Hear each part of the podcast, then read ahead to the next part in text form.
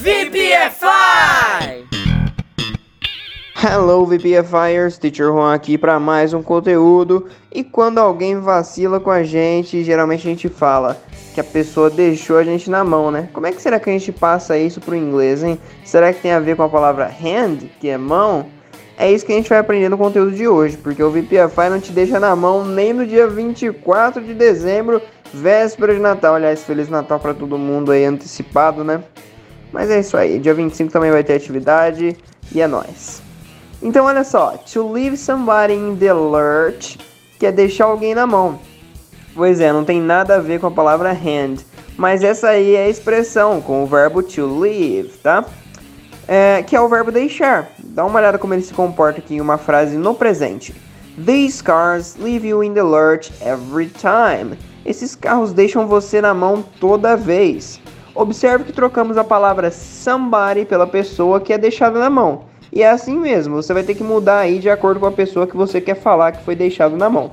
Outra observação importante é que o verbo to leave, ele é um verbo irregular. Por esse motivo, no passado ele se torna left, tá?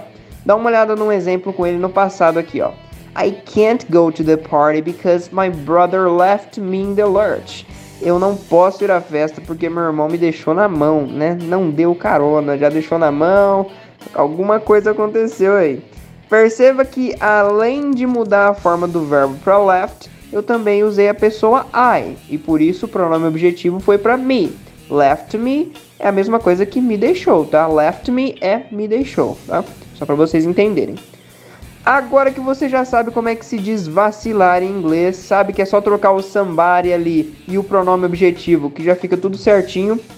É isso. Não pode esquecer também que no presente é live e no passado é left, tá bom? deixa na mão no presente, deixou na mão no passado. Leave presente, left passado, tá? Só para deixar bem claro. Agora que você já sabe de tudo isso, tem três desafios aqui quentinhos para você treinar isso aí que a gente viu, né? Mas muita atenção, porque aí vai ter frases no presente e no passado. Então você vai ter que decidir qual que você vai usar, o leave ou left. E para você checar as respostas, pode ir lá na nossa plataforma da Hotmart que lá vai ter tudo certinho para você corrigir, beleza? Anote a expressão aí no seu English Notebook para que você não esqueça e vamos para os desafios, hein? Primeiro, não me deixe na mão amanhã de manhã. Segundo, ela deixou ele na mão no aniversário dele. E terceiro, nós nunca deixamos eles na mão no trabalho.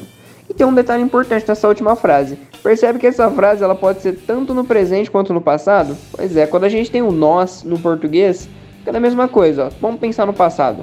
Nós nunca deixamos ele na mão no trabalho. Pode ser uma frase no passado, nós nunca deixamos. Mas hoje aconteceu de deixar, mas nós nunca deixamos no passado.